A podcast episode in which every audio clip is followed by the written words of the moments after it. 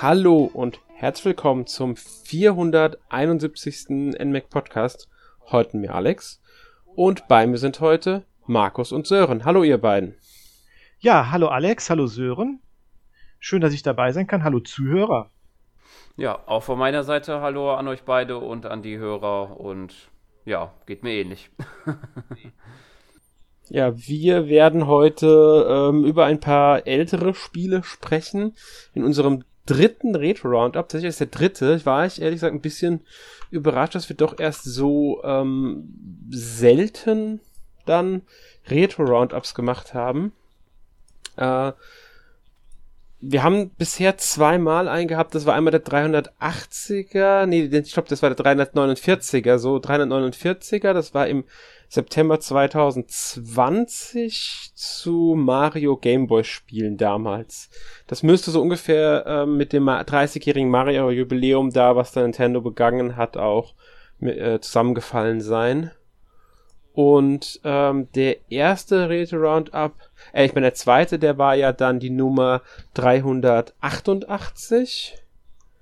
Ähm, da haben wir über N64-Spiele von Rare, beziehungsweise Rare so ein bisschen allgemein gesprochen, haben auch dort drei Spiele vorgestellt. Dasselbe wollen wir natürlich jetzt auch heute machen. Wir wollen wieder drei ähm, Spiele ähm, vorstellen und haben uns auch dafür wieder so ein grobes Thema überlegt, nicht ganz so gefasst wie bei den ersten beiden. Im ersten beiden war es ja erst Game Boy und Mario und N64 Rare. Heute haben wir gesagt, wir reden wieder über N64-Spiele, also Nintendo 64-Spiele, aber ohne jetzt irgendwie speziell nur aus der Reihe oder nur aus der Reihe, sondern allgemein jeder hat sich ein N64-Spiel ausgesucht, das ähm, wir vorstellen wollen. Man könnte hier sagen, wir haben uns ein bisschen für Spiele von Nintendo entschieden. Stimmt. Oder mit Nintendo-Marken zumindest. Nintendo war ja nicht immer dann bei den Spielen Entwicklerstudios, sind teilweise Second- oder also Second-Party-Spiele und so. Das ähm, ist aber trotzdem, wir werten sie natürlich als Nintendo, weil äh, die Marken ja bei Nintendo liegen. Deswegen äh, denke ich, dass wir das so ja zusammenfassen können. Ähm, dazu kurz die Frage, Markus. Mhm. Ich denke mal, du hast damals N64 schon gespielt, als das Gerät dann erschienen ist. Genau, richtig. Also ich habe es mir aber tatsächlich erst äh, dann äh, zugelegt, als äh, Ocarina of Time rauskam. Äh, weil ich war da auch mit der Playstation noch gut äh, beschäftigt da zu der Zeit und irgendwie, klar, Mario 64 sah super aus und so, aber insgesamt fand ich jetzt das Line-Up so ein bisschen dünn und es waren ja auch wenige Rollenspiele, so die mich jetzt zum Kauf äh, bewegt hätten. Und Square ist ja damals da auch zu äh, Sony gegangen für Final Fantasy VII. Deshalb war da für mich erstmal so die, die äh, Wahl äh, bei der PlayStation erstmal vor dem Nintendo 64. Mhm. Kann ich verstehen. Ähm, ich war tatsächlich damals eher so ein äh, Nintendo äh, Spiele. Also für mich war ähm, die PlayStation erst sehr spät, was, was ich nachgeholt habe. Wobei ich sagen muss, ich habe beim Freund immer sehr viel auf der PlayStation gespielt. Auch Final Fantasy 7, Resident Evil 3, Resident Evil 2 und so. Das habe ich also ich habe schon die Sachen gespielt, aber ich habe es halt nie selbst besessen. Aber das war ja nicht das Problem. Der eine hatte das, der andere hatte das, also konnten wir alles spielen. Genau, richtig. Das war so äh, bei uns so, das wie es einfach lief damals. Ja, so, so war es aber bei mir am Anfang auch. Ich hatte mir tatsächlich zuerst den Sega Saturn auch äh, gekauft, noch vor mhm. der Playstation. Und ein Freund von mir, Schulfreund, der hatte dann die Playstation. Und so konnten wir dann auch immer, äh, wenn wir uns dann getroffen haben, wenn ich bei ihm war, haben wir Playstation gespielt. Und wenn er bei mir war, haben wir Saturn gespielt. War dann irgendwie auch ausgeglichen dann auch. Genau, so, so, so ist es ja auch immer am besten. Sören, wie war es denn bei dir? Hast du, wann hast du das N64-Spiele gespielt? Direkt als die Konsole rauskam, später? Äh, meistens eher später. Es gab, ich hatte auch tatsächlich nie eine N64 tatsächlich besessen. Ich habe das, wenn nur bei Freunden gespielt. Es war halt noch zu dem Zeitpunkt, da war ich noch ein bisschen jünger und hatte noch nicht die Möglichkeit dazu, ein eigen und so äh, mit dem Taschengeld und so. Ich habe mhm. das erst, hat dann erst bei mir bei, mit dem Gamecube angefangen aber habe im Laufe der Jahre ja äh, durch diverse Möglichkeiten, die es ja gibt mit Virtual Console und halt jetzt auf der Nintendo Switch mit dem Erweiterungspass äh, natürlich das ein oder andere Nintendo 64 Spiel danach geholt. Ja. Aber mir war es, ich habe mir die Konsole auch nicht zum Launch damals gekauft gehabt. Ähm, es war die erste Konsole, die ich mir selbst gekauft habe äh, von meinem im Nebenjob verdienten Geld, während ich noch auf der zur Schule, also ich war noch auf der Schule, habe aber in den Sommerferien äh, gearbeitet und äh, habe dafür dann im Grunde mir das N64 gekauft. Das war dann, ich, also die Konsole ist ja bei uns 97 erschienen im März. Ich müsste dann so im Juli, glaube ich, 97 gekauft haben. Ich kann, ich weiß aber gar nicht mehr, was mein erstes Spiel war, weil ähm, Mario 64 habe ich nie selbst besessen tatsächlich. Ah, okay. Das war bei mir direkt dabei. Deswegen, ja, das, deswegen weiß ich ehrlich gesagt gar nicht mehr, was mein erstes Spiel war, weil ich bin mir jetzt auch nicht mehr sicher, welche Spiele gab es denn im Juli 1997 bereits, weil Zelda kam dann erst zu Weihnachten. Genau. Ähm, also für mich auch speziell. Deswegen, ich bin mir. Turok? Oder kann das auch Turok habe ich definitiv gespielt, aber auch nicht selbst besessen damals. Hm. Also ich müsste jetzt ernsthaft überlegen, was mein erstes N64-Spiel war aber ich, ich, ich wüsste es jetzt nicht mehr. Ich habe mir ein paar natürlich gekauft. Logisch, äh, sollte ja auch ähm, genutzt werden, die Konsole. Aber was dabei war, müsste ich jetzt wirklich gut überlegen. Also, boah. Ich habe Mario 64 natürlich gespielt, ein Freund von mir hatte, deswegen konnte ich es natürlich auch ausführlich spielen. Deswegen war das auch nicht das Problem. Ich glaube sogar, es gab's Mario Kart schon, weil das war eines meiner frühesten Spiele, glaube ich auch. Die Deacon Racing habe ich auch dann gehabt.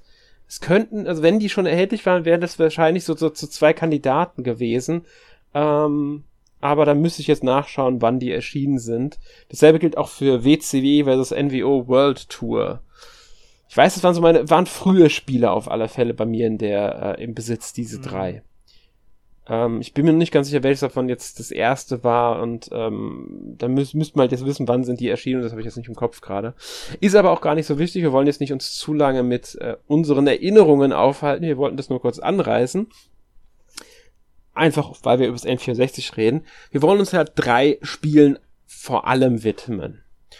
Und alle drei Spiele, das können wir schon mal vorab sagen, sind im Nintendo Switch Plus Erweiterungspass Abo von ja, Nintendo auf der Nintendo Switch halt spielbar. Also das kann man hier schon mal anmerken. Und ja, ich würde sagen, wir beginnen dann einfach mal mit Kirby 64 The Crystal Shards. Das hast du gespielt, Sören. Genau. Und da sprichst du natürlich an über den Erweiterungspass, habe ich es natürlich gespielt, weil sonst hatte ich keine andere Möglichkeit dazu. Es gibt zwar tatsächlich noch für einen Monat oder zwei, ich bin jetzt nicht mehr ganz genau sicher, wann das ja war, wann das, das Abschaltdatum von der Wii U äh, eShop ist, weil da ist es ja auch noch verfügbar. Aber. Ende März ist das soweit. Ah, okay. Also wer es da noch spielen möchte, unbedingt oder beziehungsweise da besitzen möchte, die Zeit läuft. mhm. Ja. Ja. Aber gut, ja, ich habe es über die Erweiterungspass gespielt, weil ich in den letzten äh, oder vor, ja genau, vor ein, zwei Wochen ein bisschen krank war und mir dann mein Spiel rausgesucht hatte, was ich mir mal anschaue und das ein oder andere von dem Spiel gehört hatte und dann, ja, habe ich es mir mal angeschaut und ich muss so als Einstieg sagen, ich finde es sogar besser als einige der neueren Kirby-Teile. Es ist nicht das Beste, würde ich sagen, aber es ist auch nicht das Schlechteste und würde ich fast sagen, besser als einige der neueren vom Gameplay und Inhalt her. okay. Ich muss ehrlich sagen, ich habe es damals nicht gespielt. Es ist ja erschienen in Japan im März 2000, dann äh, im Juni 2000 kam es in Nordamerika und Europa musste noch bis Juni 2001, also über äh, ein Jahr noch, also nochmal ein Jahr nach dem US-Release und damit ein Jahr und drei Monate nach dem Japan-Release warten ist schon äh, ganz schöner Unterschied. Ja. Dafür eigentlich, dass man ja. auch bedenkt, dass es eigentlich keine Story hat und eigentlich auch nichts zu übersetzen oder so gibt. ja. Wird das ich meine, es hat eine kleine andere... Story, äh, die aber weitgehend textfrei erzählt wird, soweit ich ja, das jetzt gesehen genau, habe. Genau, es gibt halt nur ähm, hauptsächlich Bilder halt und halt äh, Szenen, Sequenzen, wo das halt dargestellt wird, aber halt nicht, dass da irgendwas, bis auf das Gameplay halt, das wird in Textform erklärt, aber nicht äh, die Story. Ja, da dürfte der Belastungsaufwand trotzdem nicht so groß sein. Aber man muss dazu sagen, es war damals ja noch normal, dass Spiele ähm, eher spät kamen. Mhm. Besonders nach Europa, genau. weil halt in Europa ja. der Standard war, die Texte müssen Deutsch, Englisch, Französisch, Italienisch, Spanisch sein. Ja, und dann auch die Anpassung an die PAL. Äh, genau, das, das kam auch noch dazu. ja. Und das hat es ja immer ein bisschen dann erschwert. Ähm, ja, was ist denn? Also Kirby, wir wissen natürlich alle Jump'n'Run, ähm, genau. aber was macht das Spiel jetzt aus? Also das war ja das erste mit 3D-Grafik. Das Ganz war ja genau. von den Entwicklern so das erste große Projekt in der Hinsicht. Aber es ist kein 3D Jump'n'Run wie jetzt das ähm, Kirby und das vergessene Land. Genau, es hat halt nur eine dreidimensionale Grafik und Optik, aber das Gameplay an sich ist halt zweidimensional. Also man kann sich wie die New Super Mario Bros. Spiele halt auch vorstellen, dass man mhm. halt nur äh, in zweidimensionalen Ebenen sich bewegt. Oder halt auch die neueren Wobei, Kirbys auf dem 3DS beispielsweise. Wobei ich gesehen habe, ähm, dass hier zumindest es auch Elemente gibt, dass die Kamera auch mal schwenkt genau. und man Kirby leicht schräg von hinten sieht und sowas. Das hat die New Super Mario Bros. zum Beispiel nicht. Genau, das ist auch noch da, ja. dass da verschiedene Perspektiven auch gespielt wird. Schon einige interessante Areale, die dabei sind. mhm. Ähm, was ich noch gelesen habe zum Spiel, ist, dass es ursprünglich als 64 DD-Spiel geplant war, also für dieses Zusatzlaufwerk. Aber weil das halt dann gefloppt ist, haben sie es als normales N64-Spiel einfach veröffentlicht. Blieb ihnen ja auch nichts anderes übrig. Ja. Und es wurde das erste Kirby-Spiel auf dem N64, weil irgendein anderes Kirby-Projekt eingestellt wurde. Ursprünglich sollte irgendein anderes Kirby-Projekt, glaube kein Jump'n'Run erscheinen, aber das wurde eingestellt und deswegen war dann, wurde das jetzt zum ersten, ich glaube sogar einzigen Kirby-Spiel fürs N64. Ja. ja, das kann gut sein. Mhm. Ich glaube, ja.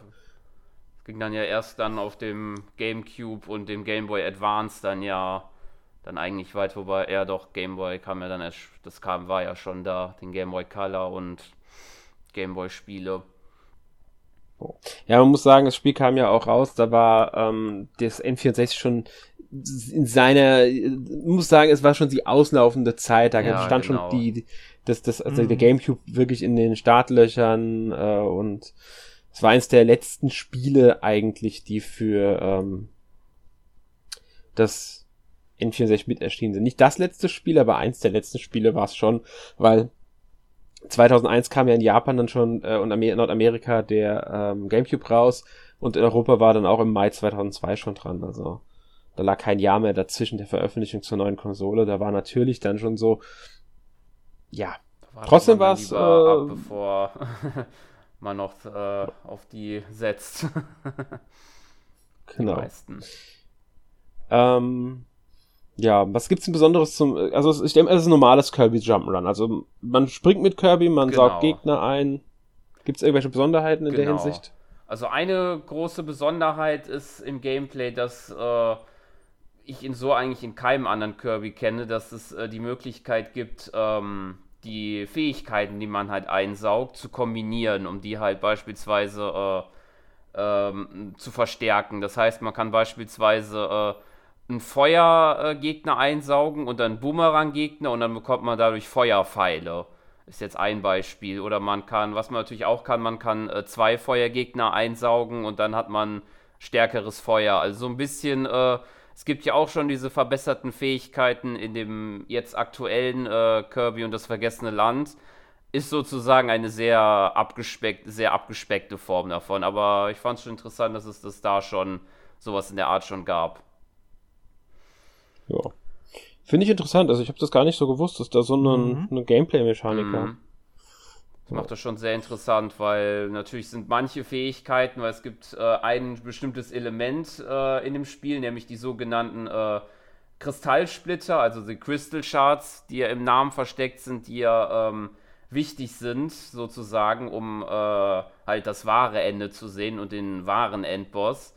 Und äh, die sind schon teilweise gut versteckt. Also die meisten findet man schon, sind auf dem Weg, aber manche sind dann doch ein bisschen versteckter oder benötigen halt auch äh, so eine dieser Kombinationsfähigkeiten, um überhaupt an die heranzukommen. Also aber interessante Mechanik. Da, da mhm. kommt dann, muss man schon noch mal ein bisschen auch gucken, wo kriege ich jetzt das, äh, die, diesen Kristall her, wo finde ich das. Ähm, hat was. Man muss allerdings sagen, es war einer der Kritikpunkte damals, als das Spiel erschienen ist, dass das Spiel insgesamt zu leicht und zu kurz ist. Hm. Ja. Das, das, ja, das, das hat ja, das, das haben ja viele Kirby-Spiele. Ne? Gerade so die ersten sind ja alle jetzt nicht sonderlich schwer. Ne? Genau. Das stimmt.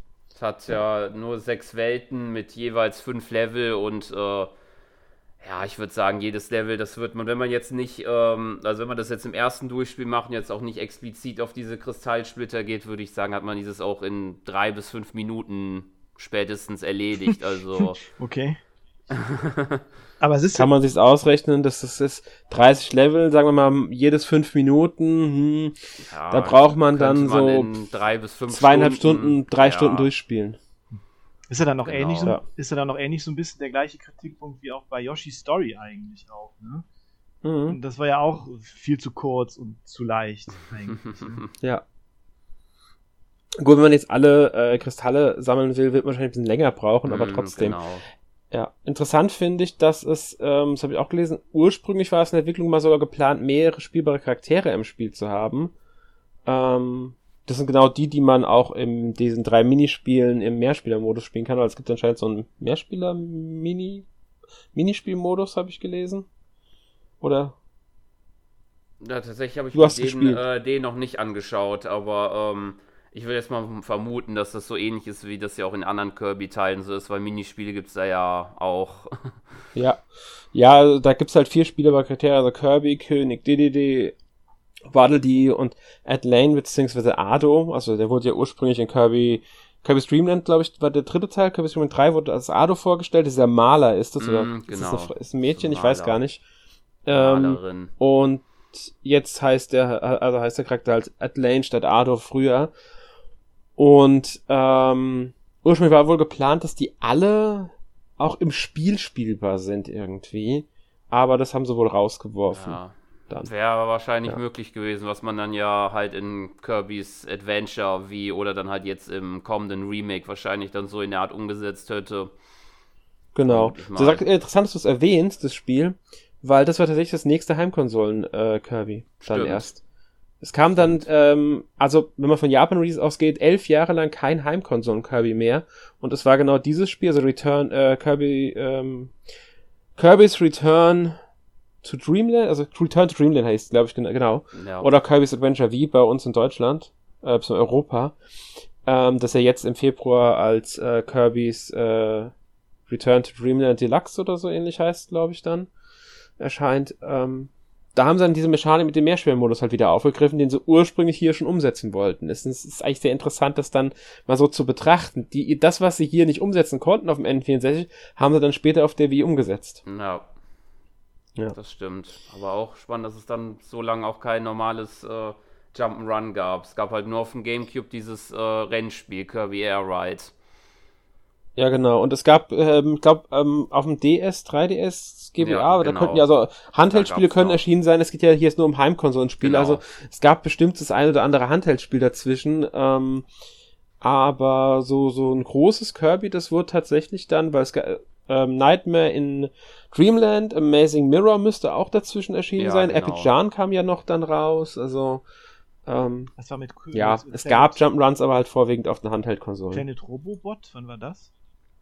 Ähm, das müsste, glaube ich, erst nach. Ja, das ähm, war auf dem 3DS. Das ah, war 3DS, dann, genau. Das, das war 2016 war das. Ah, okay, genau. alles klar. Mhm. Ja.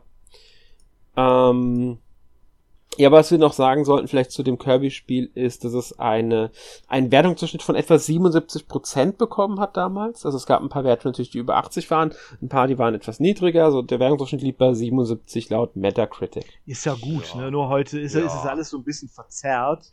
Das alles, ja. was über 80 oder 85 ist, gut, der Rest ist schlecht.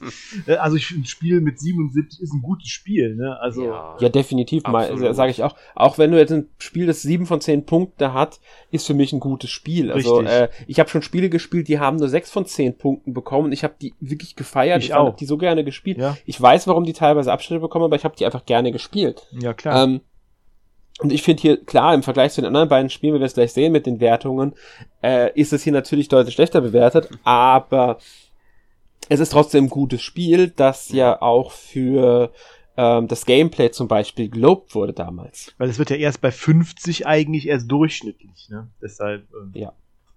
Genau. Alles, was über genau. 50 Aber man muss auch sagen, ein Spiel, das heutzutage 50 hat, ist dann auch eher wirklich schon, schon schlecht. Das ist halt mm. auch das mhm. Problem, dass viele ja. Magazine also die Wertungen werden häufig schon sehr hoch angesetzt und ähm, ich würde sagen, so wenn du unter 70 Prozent landest, hast du schon ein Spiel, das kannst du schon vergessen. Und wenn du unter 80 bist, haben schon viele Spiele Probleme abgesetzt zu werden. Mhm. Das ist heutzutage so ein bisschen das Problem. Ja, das ist total, es ist so inflationär ist das heute. Reichweiten sind die Bereiche sehr ja. unterschiedlich groß. ja, ganz genau. Das ist, es ist halt, ja. Da müsste man sich über irgendwas Neues überlegen bei den, bei den Wertungen, aber gut. Wir verzichten ja drauf. Ja. Genau. Ähm, Verkauft hat sich das Spiel 1, circa 1,77 Millionen Mal auf dem äh, N64. Also finde ich jetzt gar nicht so schlecht für ein N64-Spiel. Dafür, dass es also ja für damalige Verhältnisse war das echt ein. Erschienen ist, der Ende des N64. Ja. Und ähm, ich würde auch sagen, für, für, ich, ich will mal gleich, die, wir sehen gleich die Zahlen von den anderen beiden Spielen, da merkt man, so schlecht steht's gar nicht da. Mhm. Ähm, Neu veröffentlicht wurde es in Nordamerika und Japan einmal auch in der Kirby Stream Collection für die Wii und dann gibt's natürlich, hast du ja auch schon erwähnt, äh, die Virtual Control Version für die Wii U, gab auch eine für die Wii und es gibt natürlich im Nintendo Switch Online Erweiterungspass, da kann man es immer noch spielen. Genau. Und da habe ich ja auch Was ja sehr schön ist. Und kann ja sagen, das läuft da ohne Probleme. ja. Und seit sie die Steuerung da angepasst haben, geht es auch, wieder, geht es auch wesentlich problemloser, weil mittlerweile sind die C-Knöpfe auf dem rechten Stick. Ja. Und nicht mehr nur. Sie sind immer noch über die ähm, X- und Y-Knopf plus ähm, Schultertaste erreichbar. Das haben sie beibehalten. Aber sie haben auch jetzt die äh, C-Knöpfe einfach auf den rechten Stick gelegt, den du sowieso nie brauchst anderweitig. Mhm. Und dadurch ist es viel angenehmer zu spielen, ja. ähm, N64 Wobei ich tatsächlich gerade überlege, ob ich mhm. tatsächlich auch die C-Tasten brauche. Ich glaube, die braucht man da sogar bei Kirby's mhm. äh, Crystal Charts, glaube ich, sogar auch nur für die Erklärung anzuzeigen, glaube ich, oder durch die Erklärung durchzublättern. Ich glaub, ja, ich halt, glaube, die brauchst du so allgemein, brauchst du die kaum. Ja, vielleicht ist es noch bei einem Minispiel, die ich ja nicht gespielt habe, aber selbst da könnte ich es mir nicht vorstellen, weil sonst braucht man halt nur den A-Knopf zum Springen und B zum Einsaugen. Ja. Das sind ja eigentlich die hauptsächlichen Steuerungsmöglichkeiten von Kirby. Ja, was erwarten wir beim Jump'n'Run 2D, ja, auch mehr, du brauchst einfach genau. nicht viele Knöpfe. Es wird ja sogar mit Steuerkreuz gesteuert und nicht mit dem Stick, was daran mhm. liegt, das habe ich auch nachgelesen. Sie hatten eine Demo in der Entwicklungsphase, die sie bis ein Jahr vor Release sogar beibehalten haben. Ähm, und da haben sie noch mit dem Stick, mit dem Analogstick gespielt. Aber sie haben sich dann im Endeffekt dagegen entschieden, weil es ja ein 2D-Gameplay ist und man den Stick da nicht braucht, weil man bewegt ja nicht in einer 3D-Umgebung. Außerdem haben sie in Amerika ähm, zwei Tests mit Grundschulkindern durchgeführt. Und die Grundschulkinder kamen wesentlich besser mit der Steuerkreuzsteuerung als mit der Sticksteuerung klar in dem Spiel. Und deswegen haben sich Nintendo sich dann dazu entschieden, man jetzt auf Steuerkreuz. Hm. Wobei ich würde natürlich äh, das gerne, würde es wissen, wie das heutzutage ist, weil ich glaube, äh, ist ja nochmal ein Unterschied zur Verarbeitung, glaube ich, vom N64-Stick zum Beispiel äh, Switch Joy-Con und äh, Pro-Controller Joy, äh, ähm, ja. Control-Stick. Ich denke, das wird vielleicht heute ein bisschen anders ausfallen, aber. ich denke, auch heute ist man die Analog-Sticks mehr gewohnt. Man darf ja. nicht vergessen, das N64 war der erste, die erste Konsole mit diesen Sticks. Die waren zu 2001, also 2002, also sagen wir mal, so 99, 2000 werden diese Tests gelaufen sein. War das natürlich schon verbreiteter etwas, aber es war trotzdem noch ungewohnter ja. für viele dieser Stick. Man kann, hat ihn noch nicht in 2D-Umgebungen zum Beispiel eingesetzt. Und ich kenne auch heute noch Leute, die gerade bei Spielen, die 2D-Gameplay ähm, haben, lieber auf äh, Steuerkreuz als Stick zurückgreifen. Mache ich selbst manchmal. Mm. Ich bin letztens wieder bei einem Spiel dabei gemerkt, dass ich andauernd mit Steuerkreuz statt mit dem Stick spiele, weil ich äh, durch die 2D-Gameplay viel besser mit Steuerkreuz klarkomme. Also, das kann das schon verstehen, warum das dann dazu kam. Ja. Aber gut, ich würde sagen, mit Kirby sind wir dann durch. Mhm. Genau. Und wir gehen zum nächsten Spiel über, und zwar zu ähm, Wave Race 64. Das ich mir nochmal angeschaut habe für den Podcast heute. Deswegen werde ich einfach mal weiterreden. ähm, erstmal die Frage, habt ihr beiden das Spiel gespielt? Ja, aber auch erst viel später. Also ich, das war natürlich eines der Spiele, die richtig gut aussahen am Anfang, so, ne, als man das N64 äh, dann gesehen hat. Also mit zusammen mit Mario äh, 64 und so, mit den Wassereffekten, das sah schon richtig gut aus damals. Mhm. Sören? Ja, so ging es mir auch. Aber ich habe es tatsächlich, glaube ich, nur in Form einer Demo, glaube ich, mal angespielt. Ich bin jetzt aber nicht mehr sicher, wo. Aber, Kann gut sein, ja. Das aber ich hab's halt, ich hab's halt nie äh, komplett mal gespielt. Muss ich vielleicht da mal nachholen. Aber ich hab's auf jeden Fall mal angespielt, um das Feeling dafür auf jeden Fall mal zu bekommen. Mhm. Ich habe es damals wirklich sehr viel gespielt. Also erschienen ist es in Japan im September 96, also ungefähr drei, nee, sechs Monate war das dann nach, ähm, also kurz nach der Konsole auf alle Fälle, im selben Jahr noch. Auch in Nordamerika, da kam es im November 96. Und Europa hat es dann ähm, im April 97 bekommen. Da kam die Konsole allerdings auch erst im März 97 raus. Also es ist ein frühes N64-Spiel, eines der frühesten. Mhm. Es war sogar tatsächlich das allererste Rennspiel überhaupt auf dem N64, habe ich gelesen. Also ähm, das ist schon was Wichtiges. Dann wird also auch Mario Kart später gewesen sein, wenn man ja. das so wertet. Außer Mario Kart wird in dem Sinne nicht als Rennspiel, weil es als Funracer gewertet wird. Kann natürlich auch sein, dass es hier nochmal andere, andere Einstufungen dann ist.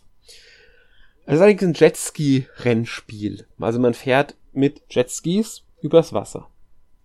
Ähm, ist, ist von Nintendo selbst entwickelt worden, ähm, ist Nachfolger von einem Gamerspiel, das einfach nur Wave Race heißt. Äh, ich glaube, das Gameboy-Spiel hat so gut wie kaum einer irgendwie gespielt. Nee. Also ich kenne niemanden, der nee, das kennt. Mm -mm, wirklich nicht. Ich, habe ich auch nicht. Ich habe es aber jetzt auch tatsächlich erst äh, mit einem äh, Super Nintendo-Spiel in Verbindung gemacht, aber dann ist mir eingefallen, dass es Pilot Wings ist. und, und, ja, genau, Pilot Wings ne? ist das. Und nicht also Pilot Wings habe ich auch äh, gespielt damals auf dem, äh, auf dem Super Nintendo, aber das, das Gameboy-Spiel von ähm, Wave Race ist in Japan nie erschienen. Das ist ein reines Nordamerika- und Europa-Spiel. Okay. Hab ich, ja, das ist damals von ähm, Pax Softnica entwickelt worden. Shigeru Miyamoto war sogar ähm, Producer von dem Spiel auf dem Game Boy und auch beim N64-Spiel ist Shigeru Miyamoto der Producer gewesen. Aber ähm, ja, ich hab's äh, nie gespielt, das Game Boy, den Game Boy Vorgänger. Hab mich aber dann natürlich den, den N64 Nachfolger, also FF64, sehr viel gespielt sogar damals. Das ähm, wurde ja gerade in der Frühzeit gerne mal als F-Zero auf Wasser bezeichnet. Um zu erklären, was, wie man sich denn vorstellen könnte. Weil F-Zero kannte man vom Super Nintendo. Wie soll man so ein Spielprinzip erklären? Man sagt, okay, F-Zero auf Wasser.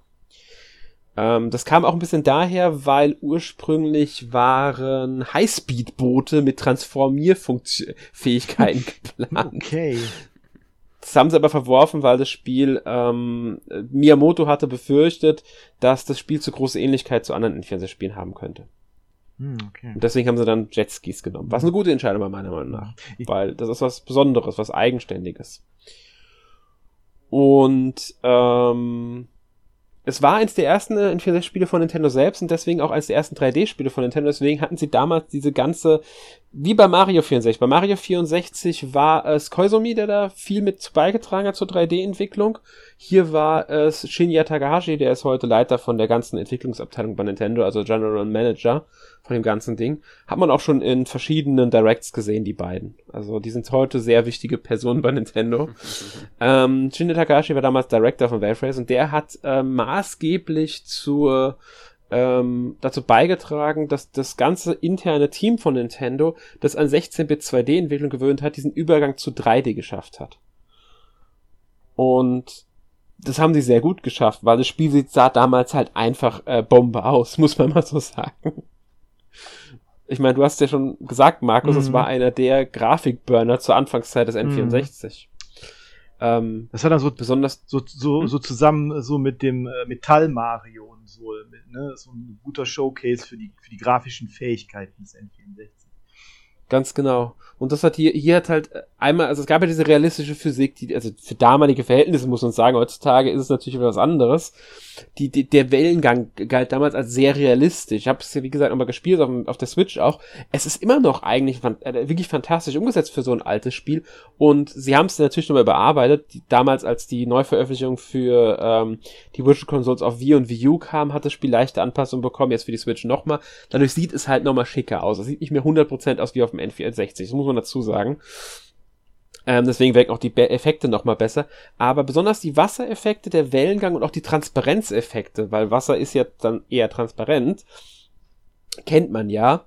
Das haben die einfach super hingekriegt damals. Dazu kamen noch flüssige Animationen und für damalige Verhältnisse gerade auf dem Endfeld detaillierte Texturen. Also das Spiel hat schon äh, gerade grafisch viel, viel äh, zu dem Fortschritt des N64 und zur Entwicklungskenntnis von Nintendo beigetragen damals. Gleichzeitig hat spielerisch absolut überzeugt. Ich meine, ähm, es ist einfach ein wirklich tolles Jetski-Rennspiel. Mir fällt auch kein anderes Spiel dieser Art ein, das äh, das so gut umgesetzt hat. Ist, muss ich ganz ehrlich ist sagen. ja ein außergewöhnliches Thema, muss man jetzt mal sagen. Ja. Ein Rennspiel und deshalb äh, relativ einzigartig steht es deshalb da. Ja, das, das stimmt auf alle Fälle. Und ähm, man muss sagen, es gibt nur vier Charaktere, aber es gab es im ersten F-Zero auch nur. Also vier Fahr Fahrer, Fahrerinnen, ähm, mit denen man halt dann starten kann, die alle so ein bisschen sich unterschiedlich spielen. Ähm, und es sind auch, es gibt auch nur im Championship-Modus nur einen Championship im Endeffekt, den man dann auf drei Schwierigkeitsgraden fahren kann. Allerdings, ich glaube, auf leicht fährt man nur sechs Strecken, insgesamt gibt es aber neun Strecken. Ich glaube, das wären dann mehr Strecken, je nachdem, wie der, der Schwierigkeitsgrad steigt halt. Es kann sogar sein, dass man immer sechs Strecken fährt, da bin ich mir jetzt ehrlich gesagt nicht mehr ganz sicher. Ähm, aber halt andere Strecken fährt, je nach Schwierigkeitsgrad nochmal. Aber insgesamt gibt's halt neun Strecken und die muss man auch im Championship-Modus erst freischalten, damit man sie dann im Time Trails und Stunt-Modus und Multiplayer-Modus, weil ich glaube, Multiplayer-Modus kann man sogar äh, alle Strecken von Anfang an spielen. Bin, wie gesagt, bin ich aber auch nicht für 100% sicher. Aber für Time Trails Stunt-Modus muss man definitiv erst die Strecken freigespielt haben durch den Championship-Modus. Und man fährt halt sechs Rennen, sammelt halt Punkte und man muss eine bestimmte Punktzahl haben, damit man fürs nächste Rennen sich qualifiziert. Deswegen die Platzierung ist hier im Gegensatz zu Mario Kart vollkommen egal. Hauptsache man sammelt genug Punkte. Allerdings kriegt man natürlich für den letzten Punk äh, äh, Platz weniger Punkte als für den ersten. Und wenn man das ganze Ding gewinnen will, sollte man natürlich möglichst viele Punkte holen. Und man kommt ja vielleicht nicht mehr ins nächste Rennen, wenn man zu wenig Punkte gesammelt hat. Ähm, ja, dann gibt's wie gesagt den Mehrspielermodus mit für zwei äh, Personen, also da kann man zu zweit spielen.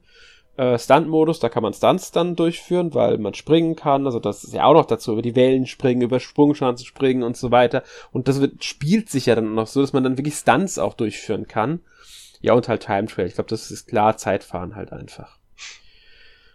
Ähm, ja. Was gibt's noch zum Spiel zu sagen? Es gab in Japan noch mal eine erweiterte Version vom Spiel. Mhm. Die nennt sich, Markus, du darfst vorlesen. Äh, Ich, ich hoffe, du findest den Punkt bei uns im Plan Ach, äh, direkt. Äh, Ich such's gerade, Sekunde, Moment. Äh, Moment. Neuveröffentlichung in Japan. Moment. Äh, Und dann kommt der Name Wave Race so, 64 äh, Shindo. Paktayu Version, okay. Genau. Mhm. Äh, du, ich, ich lass dich vorlesen, weil du kannst ja ein bisschen, äh, du kannst gut Japanisch, ich weiß gar nicht, wie gut du Japanisch kannst. Sehr eingerostet. Sehr eingerostet. Ja. Aber du kannst es immerhin. Ich habe nie sag mal gelernt. bisschen, ja. Ähm, das hat Rumble Pack Funktionen hinzu- hinzugefügt, weil das gab es ja bei Release des Spiels noch nicht. Außerdem kamen Geisterfunktionen hinzu, die hatten sie auch noch nicht im Grundspiel drin. Ähm, für den Time Trial Modus halt logischerweise. Und sie haben die Musik und Soundeffekte nochmal angepasst in der Version. Die ist aber nur in Japan erschienen und auch nie, glaube ich, Grundlage für die Wiederveröffentlichung gewesen. Ich bin mir gar nicht sicher. Es könnte sein, dass sie tatsächlich den äh, Time Trial Modus jetzt in die neuen Versionen drin reingepackt haben. Aber ich ich weiß gar nicht jetzt. Ich habe es heute noch mal gespielt. Ich bin mir jetzt echt nicht sicher, ob es Rumble-Funktion gab, aber da merke ich sowieso immer häufiger bei Spielen, dass ich das Rumblen gar nicht mehr so präsent wahrnehme, weil es für mich einfach normal Mhm. ist. Ja, ja, das ist Beim mittlerweile, Spielen- ist das was ganz Normales. Am. Anfang hat man gedacht, so, boah, meine Güte, das, Ja? das rumbelt hier, das wackelt, aber jetzt ist, jetzt ist das so, hm, okay, ja, okay, macht's halt. Ja. Genau, das ist es eben. Beim Spielen war es normal für mich. Da, da, da nehme ich es wahr, da ist es toll, aber ich kann, kann nicht mehr sagen im Nachhinein, ob es jetzt äh, vorhanden war oder nicht. Besonders normales Rumblen ist. Bei PS5 ist es was anderes mit diesen Sonderfunktionen, die der DualSense-Controller bringt. Die sind mir bewusst immer noch im Nachhinein. Auch wenn HD-Rumble sehr gut umgesetzt ist in manchen Spielen, bleibt mir das dann im Gedächtnis. Ja. Aber gut. Ähm, so viel dazu. Dann Metacritic, also wir haben ja schon gesagt, Durchschnittswertung 92. Wir haben gesagt, Unterschied zu Kirby ist gegeben. Ja, haben wir. Ist ein 15 Punkte mehr. War allerdings auch bis, ist bis heute das acht bestbewertete N64-Spiel. Muss man auch dazu sagen. Und gilt immer, immer wieder in Top-Listen als eines der besten N64-Spiele überhaupt und als äh, auch eines der besten Rennspiele der damaligen Zeit. Ähm, hat sich über 2,9 Millionen Mal verkauft.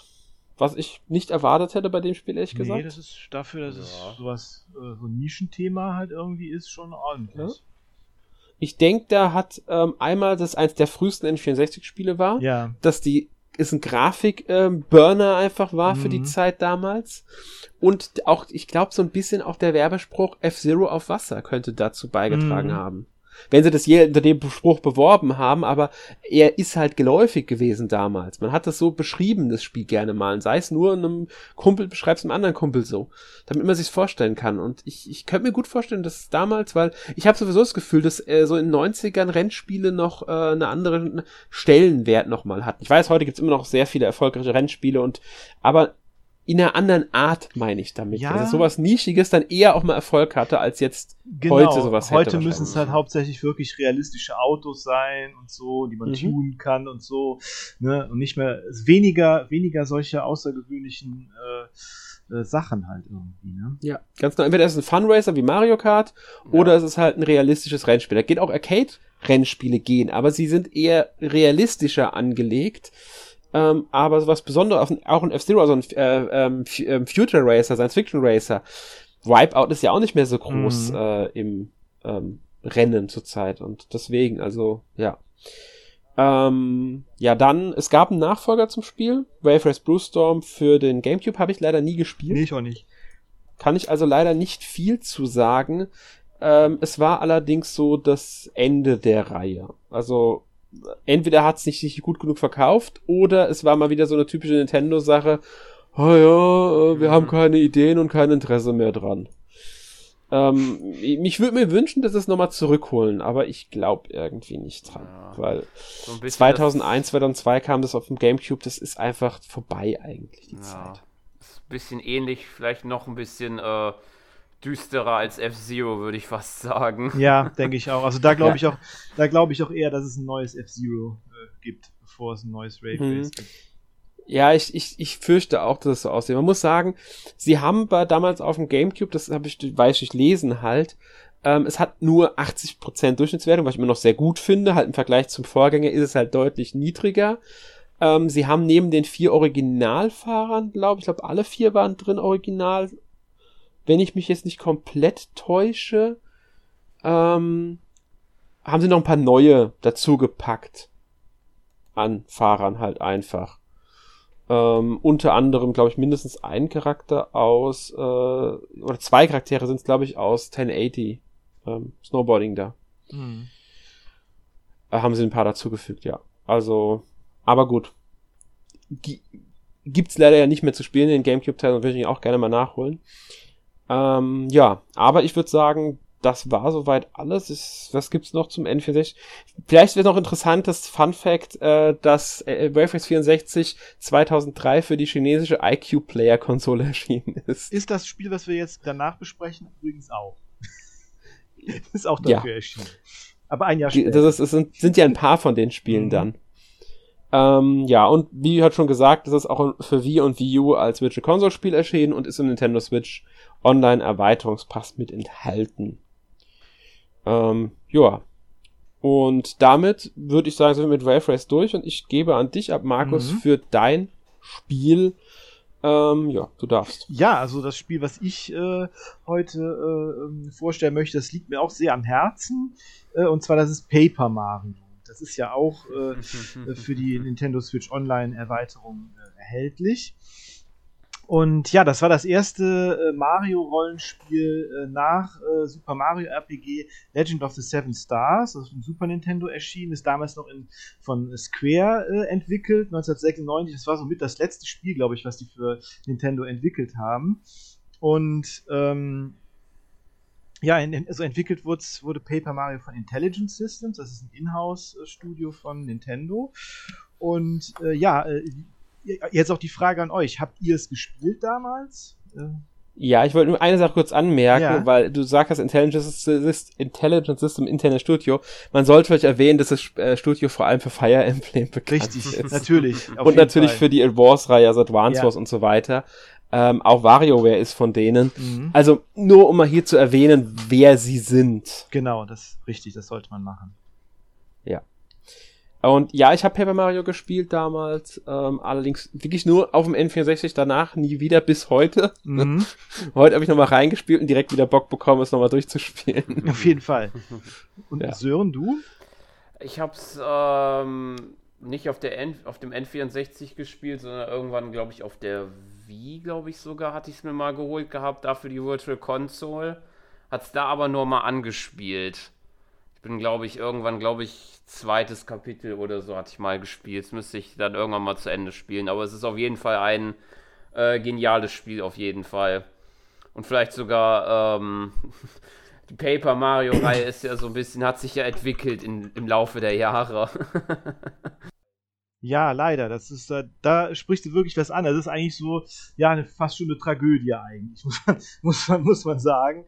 Also, ähm, der äh, direkte Nachfolger da, die Legende vom Äonentor für den Gamecube, das war tatsächlich das erste Paper Mario, das ich gespielt habe. Ich glaube, als Paper Mario auf dem N64 rauskam, da war ich noch zu sehr mit äh, PlayStation 2 Rollenspielen, Final Fantasy 10 und so irgendwie beschäftigt. Und äh, ich habe das dann erst auf dem Gamecube den Nachfolger gespielt, der ja auch hervorragend ist. Und dann habe ich mir dann über eBay äh, damals noch zu einem humanen Preis äh, dann äh, Paper Mario dann ersteigert fürs N64 und dann äh, das auch dann direkt nachgeholt. Und ähm, ja, also was man ja sagen kann, erstmal ist der, der Grafikstil ja sehr außergewöhnlich, ist erstmal eine 3D-Umgebung und alle äh, Charaktere sind halt äh, so im Papierstil äh, gehalten, äh, sind halt zweidimensional, was dann auch immer für, äh, was dann auch im Gameplay genutzt wird und auch so bei einigen äh, netten Effekten und so weiter. Und ähm, ja, und man begleitet halt dann Mario, also die durch sein neuestes, durch sein neuestes Abenteuer da, äh, das relativ klassisch ist, also von der Story her. Ähm, Bowser hat die Prinzessin entführt, äh, ist unverwundbar geworden, indem er so ein Sternenzepter äh, geklaut hat und hat das ganze Schloss in den Himmel gehoben und Mario muss jetzt äh, mehrere Splitter, ich glaube sieben Splitter von diesem äh, Zepter wiederfinden, um ähm, äh, Mario, äh, um, um, dann äh, Bowser besiegen zu können und die Prinzessin dann befreien zu können. Und äh, ja, das Spiel ist halt deshalb außergewöhnlich, weil es halt äh, Jump'n'Run und äh, Rollenspiel vereint. Also es hat sowohl Jump'n'Run-Elemente als auch die Kämpfe, die sind äh, rundenbasiert wie in klassischen Rollenspielen, da aber auch mit so einem Jump'n'Run-Einschlag, dass man halt äh, timen kann, äh, die Sprünge, um mehr Schaden zu verursachen bei den Gegnern oder auch den, wenn man den Hammer angreift oder so. Und äh, genau, ja, das ist erstmal so das äh, Gameplay. Was ich immer ganz lustig finde bei Paper Mario, ist, dass die, dass die Zahlen äh, immer so klein sind äh, für, für so ein Rollenspiel. So bei Final Fantasy und so ist man gewöhnt, dass man am Ende irgendwie tausende Schadenspunkte macht. und, bei, und bei Paper Mario fängt man irgendwie mit 10 Hitpoints an und macht erstmal einen Schadenspunkt oder so. Und die Gegner haben so zwei Hitpoints oder sowas. Und da kann man das ganze Kampfsystem aber gut nachvollziehen, finde ich. Das finde ich eigentlich ziemlich witzig. Ja, fand ich auch. Also es ist halt, man merkt teilweise, es ist halt immer noch dieses Mario mit drinnen. Ähm, weil du witzig sagst, es ist ja allgemein sehr humorvoll. Auf jeden Fall, ja. Genau, definitiv. Ähm, ja. Auch sehr besonders finde ich eigentlich, ist es die Geschichte. Sie ist zwar klassisch, aber sie ist auch ein bisschen, sie hat auch ein paar Besonderheiten. Mhm. Zum Beispiel halt auch Begleiter, ähm, die ja eher ungewöhnlich sind in einem Mario-Spiel. Also man hat ja dann ähm, mir fallen jetzt die Namen der Charaktere ehrlich gesagt nicht ein. Ich glaube, eine. Gumbett, glaube ich, ist. Nee, wie heißt sie? Äh, ja, verdammt. ist nur eine Gu also gibt's äh, gibt's einen Gumba, es gibt äh, Cooper Trooper, Bomb Bomber genau auch und dabei. eine und auch äh, eine, eine Bu gibt's auch noch. Genau, also es gibt ähm, ein paar, ich glaube insgesamt sind acht Charaktere, die man als Verbündete mhm. hat. Ähm, und die, die kämpfen halt dann auch logischerweise äh, mit einem ähm, zusammen ähm, im ja im Kampfsystem, was ich auch sehr sehr nett fand damals, weil das ist ja so eher Rollenspiel ähm, lastig, dass man dann auch Partner da hat, rundenbasiert und so weiter. Mhm.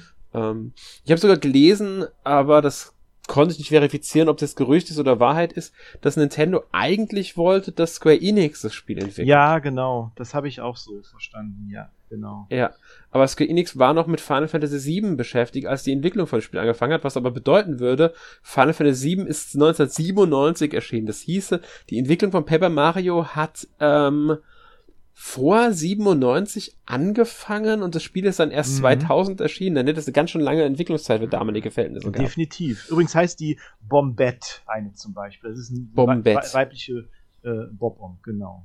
Ja. Und ähm, ja, die Charaktere finde ich ja super, muss ich sagen. Mhm. Die sind mhm. so toll genau. geschrieben und ja. so witzig. Ähm, das macht die beiden ersten besonders aus. Die beiden Auf ersten, die, eh, äh, die sind ja sich sehr ähnlich in der, der zweite Teil baut natürlich auf die Sachen vom ersten nochmal aus. Mhm. Danach geht die Reihe ja dann teilweise in ganz andere Richtungen. Leider, ja. Mhm. Ja, ähm, ja. Und Gibt sonst noch irgendwas von deiner, also willst du noch was zum Spiel erzählen? du hast gesagt, das ist ein Herzensspiel für dich. Ja, also irgendwie, also ich, äh, also ich finde zum Beispiel auch diese, diese einzelnen Szenarien sehr abwechslungsreich. Also man, man äh, durchquert ja äh, zum Beispiel eine Wüste, dann ist man in diesen Ruinen da äh, drin äh, und äh, ähm, durch, durchkämmt da diese, diese Wüstenruinen, dann kommt man in, in, in so eine Buhu-Villa, ne, so dieses typische Mario, Mario Geisterhaus, oder man ist, nach, man ist nachher in so einem Kristallpalast und äh, also das ist sehr abwechslungsreich auch von den Szenarien her und auch immer sehr witzig halt, ne, sehr witzig geschrieben, wie du sagst, immer mit sehr viel Humor und ähm, also äh, es ist wirklich äh, schon allein auch die Beschreibung von den Gegnern und so, da gibt's kann man sich dann ja einblenden lassen. Die Partner, die können dann, immer was über die Gegner äh, sagen und äh, ist immer also wirklich toll, toll geschriebenes äh, Spiel, auch der Nachfolger, ja.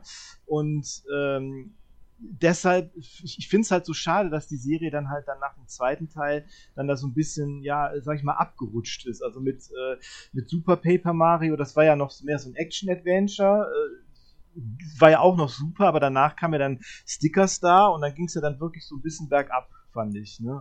Oder wie seht ihr das? Ja, also ich, ich muss sagen, also ähm, ich müsste jetzt nochmal mir die Titel so ein bisschen ins Gedächtnis rufen. Also ich fand eigentlich Super Paper Mario habe ich noch, habe ich gerne noch gespielt, mhm. tatsächlich. Aber wenn es ganz anders war. Genau. Sticker Star fand ich beim ersten Spielen, hm, mhm. als ich dann nochmal noch mal weiter gespielt habe, habe ich es dann doch durchgespielt und war auch mit zufrieden, sag ich mal. Es ist nicht unbedingt das überragendste Paper Mario, keine Frage. Aber ich konnte mich am Ende mit arrangieren und hatte meinen Spaß mit. Ich habe halt akzeptiert, dass es kein klassisches Paper mhm. Mario mehr ist, einfach. Ähm, und Color Splash war das, mit dem ich bisher am wenigsten anfangen konnte, tatsächlich. ja, gut. Dem ja. bin ich aber nicht, ich bin nicht warm geworden mit dem Spiel. Mhm. Ich habe das eine Zeit lang gespielt und dann nicht mehr angerührt. Origami King habe ich leider nur angefangen und dann aus Zeitgründen weglegen müssen mhm. und seitdem auch nicht weitergespielt. Das müsste ich mir nochmal anschauen, weil mhm. das wirkte doch besser als Color Splash mhm. nochmal. Ja, so definitiv. Sah das bei mir auch aus. Mhm. Also bis zu ah. Super Paper Mario war es noch okay, wobei ich jetzt natürlich die Vorgänge auch noch nicht komplett durchgespielt hatte. Aber spätestens, ich hatte noch mit, mit äh, Stickers da meinen Spaß, das fand ich mhm. noch in mhm. Ordnung. Aber dann bei Color Splash, da war dann doch schon sehr die Luft raus. Mhm. Die Sache mit diesen äh, Karten, die man für die ähm, Bosse braucht, diese eine spezielle Karte, wenn man die nicht hat, da muss man äh, gefühlt irgendwie äh, mehrere extra Runden drehen, gefühlt. Und ja. Äh, ja. der Schritt dann wieder war bei Origami King besser, aber ich habe es auch ähm, bisher auch noch nicht durchgespielt gehabt. Da war mhm. bisher dann auch noch nicht, äh, war auch erstmal dann die Luft raus irgendwann. Ja, und ich, ich finde es ja. ich find's dann auch irgendwie schade, dass es jetzt auch momentan gar keine richtige Mario äh, RPG-Serie mehr gibt, weil es gab dann ja dann noch die Mario Superstar äh, äh wie hieß denn, äh, Mario und Luigi. Mario und Luigi Superstar, äh, genau. Die, war der erste Teil, erste Mario, Teil, Luigi, genau. Mario Die Reihe heißt immer nur Mario, Mario und Luigi. Luigi genau. Die ja, genau, und da, da gab es ja dann auch diesen Ableger für, mit Paper Mario zusammen, den mhm. genau. Paper Jam Teil. Ja. Das mhm, genau. müsste, wenn ich mich nicht ganz täusche, sogar der letzte gewesen sein. Nee, ja. war der, da gab es dann nochmal die, die Neuauflagen von Superstar Saga und von Bowser's genau, Inside, Inside Story. Genau, genau ja. Ja, ja die, die sind beide auch super, ne? Also ganz klasse Spiele. Und, äh, aber ich glaube, Alpha Systems, die sind ja auch bankrott gegangen, glaube ich. Ja. Alpha Dream ist bankrott, ja. Alpha genau. Dreams, die haben ein Jahr nachdem Bowser's Inside Story plus Bowser's Junior's Journey erschienen ist, haben die dann äh, ihren Bankrott erklärt. Ja. Und da hat Nintendo seltsamerweise, was sie sonst bei solchen Studios, die für sie sehr viele Reihen entwickeln, ähm, greift Nintendo normalerweise dann zu Nintendo, akquiriert vor allem dann Unternehmen, also andere Entwickler, wenn sie eng mit ihnen verbunden sind. Und das ist bei dem Studio ja eigentlich der Fall gewesen. Sie haben ähm, vor allem die Mario und Luigi-Reihe entwickelt, mhm. besonders nach 2013 eigentlich fast nichts anderes mehr. Mhm. Und das letzte Spiel von ihnen war Mario und Sonic bei den Olympischen Spielen Tokio 2020. Das ist ja für Sega entwickelt, trotzdem. Deswegen hat es mich ehrlich gesagt ein bisschen gewundert, dass hier Nintendo nicht gesagt hat, sie greifen zu aber vielleicht haben sie darin keinen Sinn gesehen. Vielleicht ähm, war die ähm, der Schuldenberg oder was auch immer zu groß. Kann man ja alles nicht einschätzen. Das ist äh, da hat man ja nicht den Blick drauf. Sie waren ja auch nicht das größte Studio. Das war mhm. relativ klein. Ich glaube, die hatten nur knapp äh, also irgendwie, ich glaube, äh, keine 40 Mitarbeiter waren da, glaube ich, tätig. Mhm. Und ähm, deswegen, ich hoffe, Nintendo wird die Reihe irgendwann wiederbeleben. Ich meine, 2018 war jetzt der letzte Teil, war so ein Remake war, genauso wie der Teil davor, 2017. Mhm. Äh, wenn man komplett neu geht, dann war es 2015 Paper Jam, was jetzt auch schon wieder ewig her ist. Ja. Ähm, und ich hoffe einfach, dass sie da irgendwann das Ganze nochmal ähm, zurückholen. Mhm. Mit vielleicht irgendeinem neuen Studio muss man mal abwarten. Ich finde das halt, ähm, ich finde das halt so schade, dass wir da so coole äh, Mario Rollenspielserien hatten und, und jetzt halt mhm. irgendwie ja. nix mehr irgendwie. Ne? Das ist irgendwie sehr, ja. sehr schade. Ist es auch. Ähm, was ich noch kurz erwähnen will, weil ich es nachgelesen habe, mhm. jetzt nochmal schnell. Ähm, also das war wohl wirklich so, dass Nintendo Square Enix holen wollte und sie wegen Final Fantasy 9 gesagt hatten. Äh, der Grund war natürlich, sie hatten Super Mario RPG für Super Nintendo entwickelt, das mhm. erste Mario Rollenspiel. Mhm. Dann war ja Paper Mario das zweite. Und daraufhin haben sie das Spiel halt an Intelligent Systems gegeben. Und es wurde auch ursprünglich Super Mario RPG 2 genannt und sollte fürs 64 DD erscheinen. Okay. Und auf der Nintendo Space World 97 wurde es sogar das erste Mal ähm, präsentiert. War ja eine Fachmesse eher von Nintendo. Ähm, wobei ich glaube auch Publikum da war. Ich bin mir nicht mehr sicher, wie das damals bei der Space World war. Ähm, sie sind halt dann aber zum Cartridge-Format gewechselt, wie ja fast alle Spiele, die fürs 64 stehen, erscheinen ja, sollten. Ja. ähm, nur um das auch nochmal zu klären. Also es gab, war wirklich so, und das Spiel war dann auch wirklich seit, äh, also schon vor 97 Entwicklung, also ähm, ja, da hat Intelligent Systems halt eine Weile dran gesessen, was wahrscheinlich auch daran lag, dass sie das Konzept nochmal umgeworfen haben, mhm. weil ähm, das Super Mario RPG 2, wenn das so erschienen wäre, wäre das niemals Paper Mario geworden. Nee, das war wahrscheinlich eher dann tatsächlich an dem ersten, äh, an dem ersten Mario RPG orientiert, kann ich mir vorstellen. Genau. Mhm. Ja, interessant finde ich, dass sich der ähm, ähm, Artist, also der Künstler hinter dem Spiel, äh, Naohiko äh, Aoyama, an unter anderem den Arbeiten von Walt Disney und Looney Tunes mhm. inspiriert hat, lassen hat mhm. und von Parappa the Rapper. Okay, ja gut, das ist ja, ja, das mit dem Papier und so, ne, mit den zweidimensionalen genau. Charakteren. Ja klar, okay, wenn das jetzt... Es passt, es mhm. passt schon. Ja, definitiv, auf jeden Fall. Ja. Ähm, ja, was vielleicht noch dann jetzt zum Abschluss auch gesagt werden sollte, weil wir es ja bei jedem Spiel gesagt haben, ähm, es hat eine Durchschnittswertung von 93 Prozent. Mhm. Ähm, was von unseren Spielen hier jetzt das bestbewertete ist. Mhm. Ähm, ist das sechs bestbewertete N64-Spiel aller Zeiten. Ähm, das bestbewertete N64-Spiel im Jahr 2001 und auf Platz 9 der äh, Spiele im Jahr 2001. Also von, wenn man alle Spiele von allen Systemen nimmt. Schon sehr gut, ja. Ja. ja. Es wurde damals für Story, Gameplay, Grafik, Kampfsystem, Sound und so weiter und so fort gelobt. Bei einer 93 wäre jetzt nicht so schwer. Mhm. Ähm, und tatsächlich haben sogar, äh, es wurde sogar gar nicht so selten als besser als ähm, Super Mario RPG bezeichnet. Ja, das hatte du damals in, gerade in Europa ja so gut wie keiner gespielt, ne? Deshalb. Ja. Nee, in Amerika meine ich. Ach so, also, das ist jetzt so eine Bezeichnung, die in Amerika vor, ähm, eher so äh, gängig war. In mhm. Europa gab es die Vergleiche weniger, weil das Spiel ja nicht so bekannt war in Europa. Mhm, das stimmt. Verkaufszahlenmäßig war es aber jetzt gar nicht so stark, wenn man jetzt mal auf die anderen beiden Spiele guckt. Es lag bei circa 1,37 Millionen Exemplaren und damit unter ähm, Wave Race und unter Kirby. Mhm. Das ist eigentlich schon. Ja.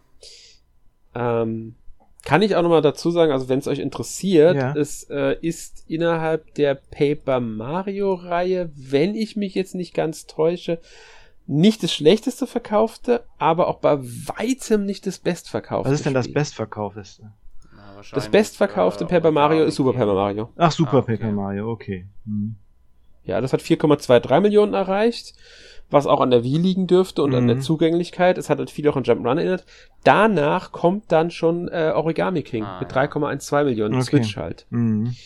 Ähm, und auf Platz 3 ist äh, Sticker Star mit 2,48 Millionen. Das, man merkt, die erfolgreichen Systeme haben die erfolgreichen Spiele. Ja, Ja, Ja. aber das ist ja auch Dann, heutzutage ähm, das, äh, die Sache, wenn man jetzt versucht, also jetzt abgesehen von Paper Mario an, der, an den Gamecube-Teil zu kommen, da es ja, Ja. davon noch keine Virtual Console oder ein Erweiterungs-, also so ein Switch Online-Ding gibt, muss man ja schon ordentliche Preise zahlen im ja. Handel, oder also Mhm. noch bei anderen Verkäufern, um das zu erstehen. Ja, auch das, auch Stimmt. das äh, Original Paper Mario. Ja, das hat, hat genau. mittlerweile auch Ja. astronomische Preise. Also, da ich das damals Mhm. bei eBay äh, für, äh, ich weiß gar nicht, 20, 20 Euro oder so bekommen habe, das war schon, äh, das war schon, das war damals schon, äh, das war normaler Preis damals, ne? So, aber Ja, aber man muss sagen, die Preise für Gebrauchsspiele haben sich halt auch enorm erhöht in den Mhm. letzten Jahren. ja. Das ist, muss man auch dazu sagen. Werden wir vielleicht irgendwann mal drüber reden in einem Podcast, finde ich Mhm. einmal ein interessantes Auf jeden Thema. Fall. Ähm, ja. Übrigens, das unerfolgreichste ähm, Paper Mario war äh, Splash. Ja, okay. ja. Zu Recht. Auf der unerfolgreichsten Konsole. Man kann es wirklich so abstufen. Ähm, einzig äh, GameCube, also äh, Ionentor, das war erfolgreicher als N64-Teil mit 1,91 Millionen. Da passt das nicht so ganz, weil es N64 erfolgreicher war als der GameCube. Wobei die sich nicht so viel geben, die beiden Konsolen, wenn ich richtig im Kopf habe. Ähm, aber ansonsten kann man wirklich sagen, desto erfolgreicher die Konsole, desto erfolgreicher auch das Spiel Mhm. von Paper Mario. Mhm. Trotzdem ist keine unerfolgreiche Reihe, muss man mal so festhalten. Ja, Nee, definitiv gut, nicht. Nur, nur, nur dann vielleicht schade, dass sie dann aus dem Bestverkaufesten dann die falschen Schlüsse gezogen haben, wie die Serie weitergeht. Ja, Stickers da halt. Das ist, das ist. Mhm. Und bei Color Splash direkt danach halt das schlechteste Teil war Mhm. das dann, sondern fand ich gemerkt, ups. Ja, ähm, ja. Wir haben ja schon gesagt, Wii U Virtual Console, Wii U Virtual Console, Wii, U, äh, Wii geht natürlich nicht mehr, Wii U geht nur noch bis Ende März, allerdings im Erweiterungspass der Nintendo Switch Online. Das Nintendo Switch Online Abos erhalt, enthalten, also dort kann man es spielen. Ähm, wenn man es nochmal spielen möchte, was es wirklich lohnt, muss man dazu Mhm. sagen. Auf jeden Fall. Ja. Ähm, ja, ich, damit haben wir die drei Spiele vorgestellt. Äh, ich würde auch sagen, wir haben drei sehr gute Spiele Ja, vorgestellt, die sich Fall. alle lohnen, mal anzuschauen. Ja, auf jeden Fall. Ähm, also wenn ihr da irgendwie Lust drauf bekommen habt, sch- schaut euch am besten auf der Switch einfach mal an oder kauft es noch im Wii U äh, äh, eShop als Virtual Console Spiel. Geht ja noch bis Ende März. Ähm, wenn ihr das halt lieber besitzen wollt und ihr kein Abo abschließen wollt, ist natürlich eine sehr schöne Alternative. Oder versucht günstig Gebrauch dran zu kommen, was ihr wahrscheinlich bei den meisten der drei Spiele nicht schaffen werdet. Äh, nee. Ähm, außer ihr habt äh, irgendjemanden, der keine Ahnung von Preisen hat, von Spielen. Kann ja mal auf dem Flohmarkt passieren oder so, ne? je nachdem. Ja, ja, kann passieren. Das ist, das stimmt. Ähm, ja. Gut. Möchtet ihr zum Abschluss noch irgendwas äh, sagen? Ja, also ich, also, ne, also eigentlich nur, dass es sich, dass, es, dass, dass wir jetzt hier über drei äh, schöne Spiele gesprochen haben und äh, ja, eigentlich äh, alle drei sehr empfehlenswert, die mal auszuprobieren. Ja. Und finde auch verschiedene Thematiken, die verschiedene Genau. Thematiken halt ansprechen. Genau. Genau, wir hatten jetzt halt einen Jump'n'Run, ein Rennspiel und ein äh, Rollenspiel. Ja. Also sehr abwechslungsreich. Gut, dann würde ich sagen, sind wir mit dem Thema durch und kommen zu unserer obligatorischen Abschlusskategorie letzte Woche gespielt. Ja. Markus, was hast du denn gespielt? Ja, ich habe äh, eigentlich hauptsächlich ein Spiel gespielt, das außer Chained Echoes, aber das habe ich auch letzte Woche schon äh, auch vorgestellt. Äh, obwohl ich über Kingdom Hearts Final Mix HD auch schon gesprochen habe letzte Woche, aber ich habe es ja jetzt äh, wieder fast durchgespielt. Ich habe mir jetzt irgendwie äh, zum Ziel gesetzt, nochmal alle Kingdom Hearts äh, Spiele zu spielen, um auch die Story in ihrer Gänze zu verstehen, was ich zwar glaube, dass ich das nicht werde, aber äh, es ist ein äh, großes Vorhaben jetzt. Und äh, ja, das erste Kingdom Hearts, das liegt mir sehr am Herzen. Haha, Wortspiel. Nein, aber das ist, das habe ich damals halt auf der PlayStation äh, 2 schon unglaublich gerne gespielt und äh, auch mehrmals gespielt. Da habe ich auch, das ist eines der wenigen Rollenspiele, wo ich wirklich alles gemacht habe, also alle optionalen Endgegner, alle Waffen, alles, also damals hätte ich für das Spiel eine Platin, äh, eine Platin-Trophäe bekommen. Äh, äh, jetzt kann ich das natürlich nochmal nachholen, mal sehen, weil äh, die Bosse ja wirklich sehr schwer sind, immer diese optionalen Bosse in den, in den äh, Kingdom Hearts Spielen. Und äh, ja, gefällt mir immer noch sehr gut, obwohl ich das Gummischiff immer noch hasse. Ich hasse das Gummischiff. Kannst verstehen. ich, ich, äh, es wurde zwar irgendwann besser in Teil 3 und so, aber äh, ganz ehrlich, in, also in 1 äh, das Schiff zusammenzubauen und so, das ist ein Krampf, wirklich. Hm. Also, äh, nee. Ich hab's leider nie durchgespielt, in keinen Teil. Okay. Muss ich sagen. Ich habe tatsächlich nur den ersten Teil überhaupt gespielt. Okay. Stimmt nicht, ich habe auf dem 3DS gespielt nochmal einen Teil. Ah, okay, ja. Den habe ich am weitesten wahrscheinlich von allen gespielt. Ähm, das liegt daran, dass ich damals schlichtweg äh, den ersten und zweiten Teil auf der PS2 verpasst habe. Ah, okay, ja gut, das kann halt passieren, ja. Ja, weil ich die PS2 erst sehr, sehr spät geholt habe und insgesamt, ich müsste jetzt raten, äh, vielleicht fünf Spiele für die PlayStation 2 selbst besessen habe am Ende. Okay. Also für die PlayStation habe ich echt nicht viel gehabt. Ähm, vor allem Final Fantasy 10, Final Fantasy 12, äh, Okami, äh, Shadows Heart Convention oder wie das hieß, ich bin mir nicht mehr ganz sicher. Wir hatten schon mal drüber gesprochen, Markus, über das Spiel. Äh, Shadow Hearts, oder hieß Covenant. Shadow Hearts, genau, ja, das, den einen zweiten Teil Ja, davon müsste das mhm. gewesen sein. Ja. Mhm. Und ich bin mir gar nicht mehr sicher, was das letzte Spiel war. Weil da war noch eins. Ja, die PS2, Ähm, PS2 hatte ich sehr, habe ich, hab, hab ich sehr viele Spiele für. Also das war irgendwie so die Mhm. Hauptkonsole bei mir. Ja, bei mir war, ich habe viel Gamecube halt gespielt Mhm. ähm, und dann muss ich dazu sagen, ist halt die Zeit äh, ab 2003 bei mir auch PC-lastiger geworden, was daran lag, in der Ausbildung war. Ah, okay. Mhm. Und da habe ich dann insgesamt weniger gespielt und dafür halt dann mehr sowas wie Warcraft 3 Mhm. oder so. Mhm. Dann auch mal WoW, als dann WoW Mhm. kam. Ja, ich auch, ja. Mhm. Ähm, ja, und da war halt dann äh, außer Gamecube äh, nicht so viel ähm, Konsole dabei. Verstehe. Ich würde aber gerne mal nachholen, die Kingdom Hearts Spiele. Ja, also äh, wie gesagt, gibt gibt ja jetzt auch äh, mit diesem äh, The Story So Far, da sind ja alle Teile dabei, ne? in, in, einer, Mhm. in einer Collection. Gut, ein paar Spiele davon sind dann umgewandelt in quasi in Cutscene-Filme. Ne? Also Das weiß ich, ja. Das, Aber da, Ja. ich, bei den Spielen verpasst man dann aber auch nicht so viel. Das sind jetzt wirklich, äh, gerade das, das Recoded oder das Coded, das ist jetzt eigentlich, mh, dass man es eigentlich nicht so unbedingt gespielt haben muss, so sage ich mal. Mhm. Ich habe das HD-Ding 1 plus 2 für die PlayStation 4. Mhm, genau. Das besitze ich. Mhm. Da sind nicht alle dabei, weiß ich. Deswegen habe ich auch schon überlegt, ob ich mir dieses The Story So Far irgendwann mal hole. Ich müsste mal gucken, was davon im Game Pass oder in dem PlayStation Plus Premium drin ist. Weil momentan habe ich beide Abos. Okay. Mhm.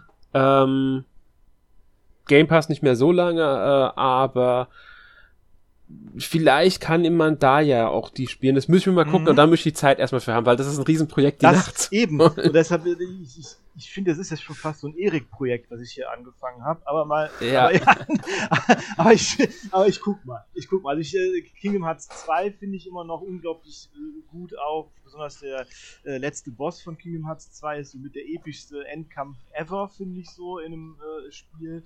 Also ich bin jetzt wieder echt total gehypt, die jetzt zu spielen. Ich bin mal gespannt. Ich werde in den Mhm. nächsten Wochen berichten. Ja, darfst du gerne machen.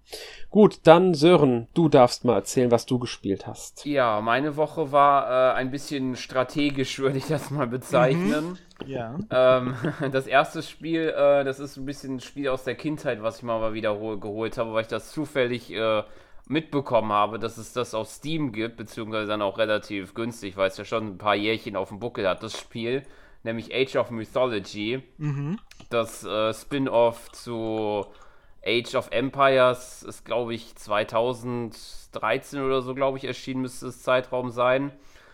Ähm, und ja, das ist halt äh, so ein bisschen Kindheitserinnerung, die äh, Städte aufzubauen da und dann die großen mythologischen äh, Schlachten nachzuspielen. Ähm, was interessant ist noch, weil das ist dann für mich sogar ein bisschen neu gewesen, weil es da halt noch so über Laufe der Jahre so ähm, noch Zusatzinhalte gab, die zusätzliche Fraktionen da reingebracht haben, die ich dann da mal neu er erkunden konnte. Ja. Also normalerweise spielt man nur Griechen, Ägypter und Wikinger und dann sind da, glaube ich, noch äh, Chinesen da hinzugekommen. Mhm. Ich, ich, war nicht sogar noch mehr. Also ich, ich weiß, du meinst Tale of the Dragon wahrscheinlich, die ja, Erweiterung. Kann klein. sein, genau. Also nicht, ja. Es gab sogar nicht nur, da gab es ja auch noch so was anderes wie äh, so eine andere. Ja, Fraktion Lords of the noch. West gab es noch irgendwie, glaube ich, eine Erweiterung. Nee, das war das war bei Age of Empires. Das, das war bei Age of Empires. Bei Age of Mythology gab es, glaube ich, nur das Tale of the Dragon als Erweiterung. Na, es kann. Es ist, es ist zu lange her. Ich habe das nicht ja. mehr so hundertprozentig im Kopf. Es ist jetzt einfach schon ein paar Jährchen her. Das ist jetzt eine Extended Edition, wenn ich mich nicht ganz täusche ja, auf Steam. Genau. Ja, ja genau. Ja. Ja. Ich glaube, die gibt es leider. Ich glaube, die gibt's auch bei GOG, glaube ich, bei Good Old Games. Ja, wahrscheinlich gibt's bei GOG. Mhm. Ich könnte, könnte beim beim äh, im ähm, Windows Store wird's die geben, ist ja mhm. Microsoft Marke. Ja. Mhm. Ähm, also die wird man bei den meisten Stores, denke ich, bekommen. Ähm, und deswegen, wenn man da Lust drauf hat, kann man das, denke ich, schon mal machen, weil war ja ein cooles Spiel damals. Ja, ja. auf jeden Fall. Schön ja. Sequenzen in der Kampagne. Aber schon ganz schick. Ja, und das andere Strategiespiel, was mehr in die Rundenstrategie geht, äh, da werde ich äh, wahrscheinlich erstmal noch kein Wort verlieren, weil ich denke mal, wir das in der nächsten Woche in einem weiteren Podcast-Thema haben, nämlich äh, habe ich mit Fire Emblem Engage angefangen, der cool. neueste Teil. Mhm. Und ja, da, schon einen ersten positiven ja. Eindruck, würde ich mal sagen. Hm, schön. Mhm. Mhm. Ich habe leider noch nicht angefangen. Ich, ich warte noch. Ich will es unbedingt spielen. Ich werde es auch dann bald anfangen, ähm, denke ich. Äh, Podcast werden wir dazu haben. Es ist noch nicht ganz sicher wann. Also nächste Woche wird er nicht kommen. Ähm, mm. Wahrscheinlich dann aber im Februar. Also ich denke mal übernächste Woche oder die Woche darauf. Das ist hängt so ein bisschen von unseren terminlichen Planungen ab, wie ich mir so sagen. Nur ihr könnt euch schon mal darauf einstellen. Wir werden diesen Podcast definitiv haben dann. Also da könnt ihr euch drauf einstellen. Sehr gut. Ähm, und er wird im Februar definitiv äh, auch erscheinen. Also das dürft, damit dürft ihr auch rechnen. Ähm, ja, ja, ich denke mal, da bin ich dran. Mhm. Genau. Ähm, ich habe, ich habe, ja, ich habe ein paar Sachen angespielt, gespielt. Ich erwähne jetzt vor allem mal Sword of the Vagrant. Mhm. Ähm, wenn ihr den Podcast hört, ist dazu auch schon bei uns äh, beim NMAC ein Test erschienen. Das ist ein 2D-Action-Rollenspiel, das ich glaube, es müsste ich ernsthaft überlegen. Ich habe gerade, ich habe es im Test erst gerade geschrieben gehabt.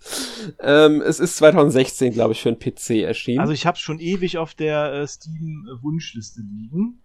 Ja, es ist 2016 für, da hieß noch The Vagrant noch. Ach genau, richtig. In der PC-Version. Genau. Mhm. Ähm, und das haben sie jetzt veröffentlicht für die Switch. Es gibt auch eine PS4 und eine Xbox, soweit ich weiß. Ich bin nicht ganz sicher, ob die nicht schon davor kam, ob die Switch-Version das als letztes nachgereicht wurde oder ob die PS4-Version zeitgleich ist. Da, da bin ich mir ja gerade nicht ganz sicher, was da jetzt wie alles ähm, im Dezember erschienen ist und was davor schon erschienen ist. Das, das war nicht so ersichtlich leider auf den ganzen ähm, Sachen. Ich weiß nur, die Xbox-Version ist parallel mit der Switch-Version erschienen. Mhm. Aber vielleicht gibt's die auf gibt's das Spiel mittlerweile auf allen Systemen, außer im PC, da heißt es halt The Vagrant, auf einem anderen Spiel, System heißt Sword of the Vagrant, aber der Unterschied ist nicht vorhanden, es ist dasselbe Spiel. Es kann höchstens sein, dass jetzt für die Konsolenveröffentlichung mal ein bisschen grafisch was angepasst haben, aber das dürfte nicht groß auffallen. Sieht ja so ein bisschen aus wie ähm, so ein ähm, Vanillaware-Spiel, finde ich es spielt sich auch so. Es ist, ja. also man muss mal so sagen, sie können nicht leugnen, dass sie Odins 4 und Muramasa, also Demon Blade mögen, die Entwickler. Ja. Weil es ist genau das. Also, ähm, im Endeffekt, wenn man Odins 4 kennt, kann man sich ein Bild von Sword of the Vagrant machen. Man spielt Vivian, eine Söldnerin, und läuft halt in 2D-Ansicht äh, herum, erlebt die Geschichte und kämpft halt in Actionkämpfen gegen ihn. Es macht wirklich Spaß. Es ist ja nicht das tiefgründigste Kampfsystem. Die Story finde ich gar nicht schlecht. Die ist zwar manchmal ein bisschen wirr erzählt, also etwas wirrer erzählt, ist aber spannend und interessant. Mhm. Ähm, auch die Charaktere sind in Ordnung, also gut, gut genug geschrieben und alles. Also ich habe da echt viel Spaß gehabt mit dem Spiel. Ist jetzt nicht das längste Spiel, also man kann es, würde ich sagen, wenn man jetzt nicht drauf anlegt, alles zu holen, in sechs bis sieben Stunden durchspielen. Okay. Wenn man jetzt nicht wirklich alles versucht. Wenn man versucht, so alles zu holen, dann denke ich mal, wird man aber auch nicht viel länger als zehn Stunden dafür brauchen. Und äh, ja, ähm, ich muss ehrlich sagen, ich habe eh fast alles auf dem Weg mitgenommen, weil ich halt wirklich auch alles erkunden wollte. Ähm, es gibt zwei Enden sogar im Spiel, also einmal das Ende und dann nochmal ein weiteres Ende, für das man bestimmte Sachen erfüllen muss. Mhm. Wenn man da wissen will, wie man das macht, dann sollte, muss man halt einfach ähm, einmal äh, im Internet googeln, wobei das Spiel einem auch einen Hinweis, einen groben Hinweis zumindest gibt, wie man das erreichen kann. Ähm, ja. Wenn ihr mehr dazu wissen wollt, könnt ihr natürlich dann einfach meinen Test auf der Webseite lesen. Ich mag's wirklich gerne, das Spiel. Ich habe da echt Spaß mit gehabt. Und wer Vanilla bei Spiele mag, der sollte da, kann da ruhig mal einen Blick drauf werfen. Ja. Gut. Ähm, das war diese Rubrik. Nächste Woche gibt es dann ein Podcast zu den NMAC Awards 2022. Ihr merkt also schon, die Abstimmung nähert sich dem Ende. Am 29. Januar, also nächste Woche, Son diese Woche Sonntag, also jetzt Sonntag, um 23.59 endet die Abstimmung. Ihr könnt bis dahin noch über die besten Spiele, die besten äh, Überraschungen, die größten Enttäuschungen, die Most Wanted 2023 in, insgesamt 13 Kategorien dürft ihr abstimmen über die NMAC Awards und natürlich auch an dem großen Gewinnspiel teilnehmen, das wir damit verbunden haben. Stimmt ab, nehmt, beeinflusst die Liste ähm, und ähm, im Podcast 472 verraten wir euch dann, wer die Kategorien gewonnen hat. Gut, das war's dann von mit diesem Podcast. Ich hoffe, ihr hört, ihr hört auch nächste Woche wieder rein und wir verabschieden uns. Bis zum nächsten Mal. Tschüss. Tschüss, bis zum nächsten Mal. Tschüss. Bis dann.